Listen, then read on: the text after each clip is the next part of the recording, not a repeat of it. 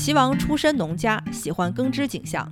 谁家今年蚕养得好，麦子收得多，离洛阳三十里之内，一定会骑马赶到那家，把何家老幼都叫出来，亲自慰劳，赐予酒食衣物。民间私下里传笑说，大王见了美貌的歌姬，轻易不笑，但是见到好蚕麦就笑了。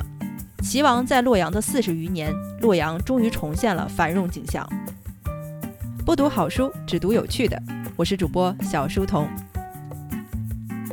齐王张全义本名张居延，唐僖宗赐名全义，史书里都有关于他的传记。咱们今天讲的是正史之外的一时见闻。张全义是蒲州人，今天的山东真城县，农民出身，早年追随过黄巢，跟了黄巢几年后，看出黄巢必败，就转投了大唐。被授予泽州刺史，曾经拜访河阳三城节度使诸葛爽，也就是今天的河南孟州。诸葛爽很会看人，见了张全义就知道他不是一般人，对他款待有加，还赠送了许多钱财礼物。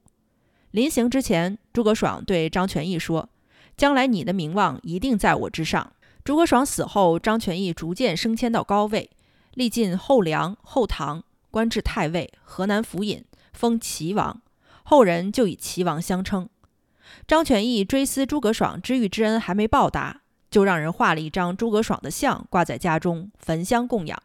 每天早晨在画像前上香之后才去理政，终身不敢懈怠。可见张全义感恩重情。齐王张全义于光启三年（公元887年）到达洛阳，城中经过战火，悉遭焚毁，城外也满目疮痍，尸骨遍地，不见人烟。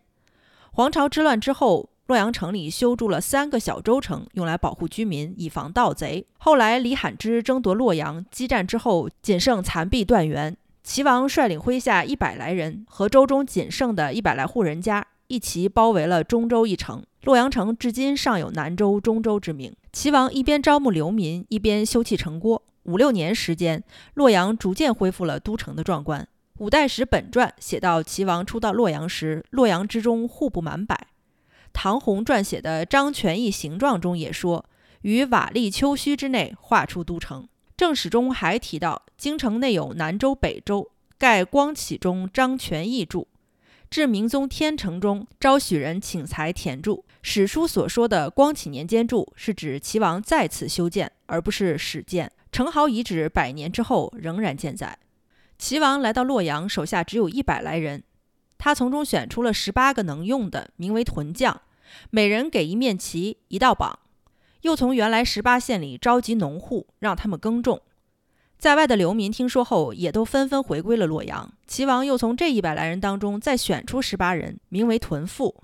回来的流民也给予安抚教育，并加以甄别。除了杀人者死罪，其余有罪犯错的，只打板子惩罚。没有重刑，没有租税，流民回来的自然越来越多。齐王又从手下选出书记十八人，名为屯判官。没过两年，十八个屯每屯户数达到了数千人。齐王又在农闲时选出丁夫，教他们弓箭枪剑，训练起卧进退之法。实行两年后，每屯增加户数，大的六七千，次者四千，最少的也有两三千。训练出熟练使用弓箭枪剑的丁夫两万多人，有盗贼呢就及时抓捕，集市赋税几乎不收，刑宽事减，远近的人们纷纷归来。五年之后，洛阳成为最富庶的地方，于是正式任命县令主簿主持政务，户数多了，壮丁也多了，农闲时就教这些人成为军丁。李汉之当时在河阳三城任节度使，李汉之是盗贼出身。为人凶悍，反复无常，曾经在绛州攻破北山的魔云寨，人称李魔云，也曾在洛阳城中设寨，至今民间称其寨地为李摩云寨。寨的西面就叫寨西市。李汉之听说齐王专门教老百姓耕种，就跟人说：“一个种田的有什么可怕的？”齐王听了也不以为意。李汉之经常写信给齐王要粮要钱，齐王对属下说。李太傅要的东西都照单提供，属下和幕僚宾客都认为不应该给。齐王说：“就照单给他就好了。”听上去好像有点怕他，属下们也都不明就里。李汉之自然也认为齐王是怕自己的，也就不设防备了。后来李汉之举兵攻取怀泽二州，齐王秘密召集屯兵，夜晚发兵，天亮后占领河阳三城。李汉之发现之后，已经没有退路，于是逃奔河东。大唐朝廷顺势授予齐王兼领河阳三城节度使，同时授予河南府尹。河南府的首府就在洛阳。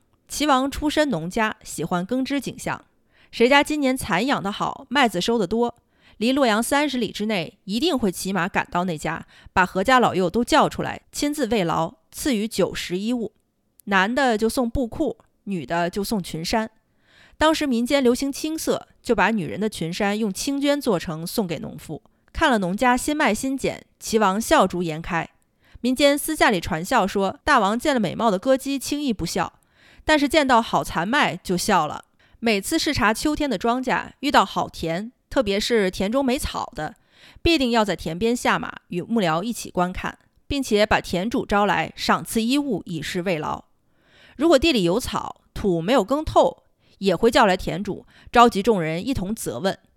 还有那些庄稼长势不好的，就把田主叫来。田主有的说牛老无力，或者说缺人耕锄，齐王就在田边下马，招来他的邻居训斥：这家人少人又少牛，怎么不召集大伙来帮忙呢？邻里都会伏地认错，宽赦之后还要警告以后不能再犯了。自此，洛阳农家无论远近，谁家缺人少牛，都会有人随时相助。农夫农妇相互劝勉，耕织为本，家家有余粮，旱涝无饥民。齐王在洛阳的四十余年，洛阳终于重现了繁荣景象。唐昭宗光化元年迁都洛阳，理应进行祭祀，就命齐王代行主祭太尉。朝中有识之士建议，太尉众官历朝空缺，因此临时代行。现在齐王功高配位，又在其职，为何还要代行呢？齐王当时的声望不在梁王朱温之下。齐王诚信有敬畏心，每次旱涝祭典必定沐浴更衣，独寝静室。到了祭祀之地，神情俨然，如对天地至尊有恐不足。天旱祈祷而不能下雨，属下就请求说：齐王可以试试开启宝塔。这里说的宝塔是龙门广化寺内无畏祖师的舍利塔。齐王听从建议开塔，膜拜之后。齐王祝颂：今年少雨，恐伤庄苗。和尚慈悲，告佛降雨。每逢开塔，必降甘霖。齐王早年在黄巢军中，率先归顺了唐朝，受泽州刺史。梁太祖朱温追随黄巢起兵，也归顺了大唐，受同州刺史。日后，齐王、梁王二人在唐朝交替担任中书令、尚书令，并驾齐驱。到梁王兼任四镇节度使，齐王屡次上表让出兼任之官职。他看出梁王奸雄，故而避其权位锋芒，以保全自身。梁王经营霸业，取代唐朝称帝，是为后梁。齐王于是屈尊来见梁太祖，授以河阳节度使、河南尹，晋封魏王。梁太祖朱温对外大动干戈，对内国库虚空。齐王悉心尽力调动钱粮以帮助朱温。朱温与后唐李存勖百乡之战失利，开始猜忌齐王，也怕齐王将来成为后患，前后四次想要杀掉齐王。齐王的夫人楚氏曾当面质问朱温，隶属齐王在后方相助之功，才得以幸免。当然，也有齐王忠直无二、声名满天下，朱温不敢轻易撼动的缘故。朱温后来又让儿子福王娶了齐王之女为亲。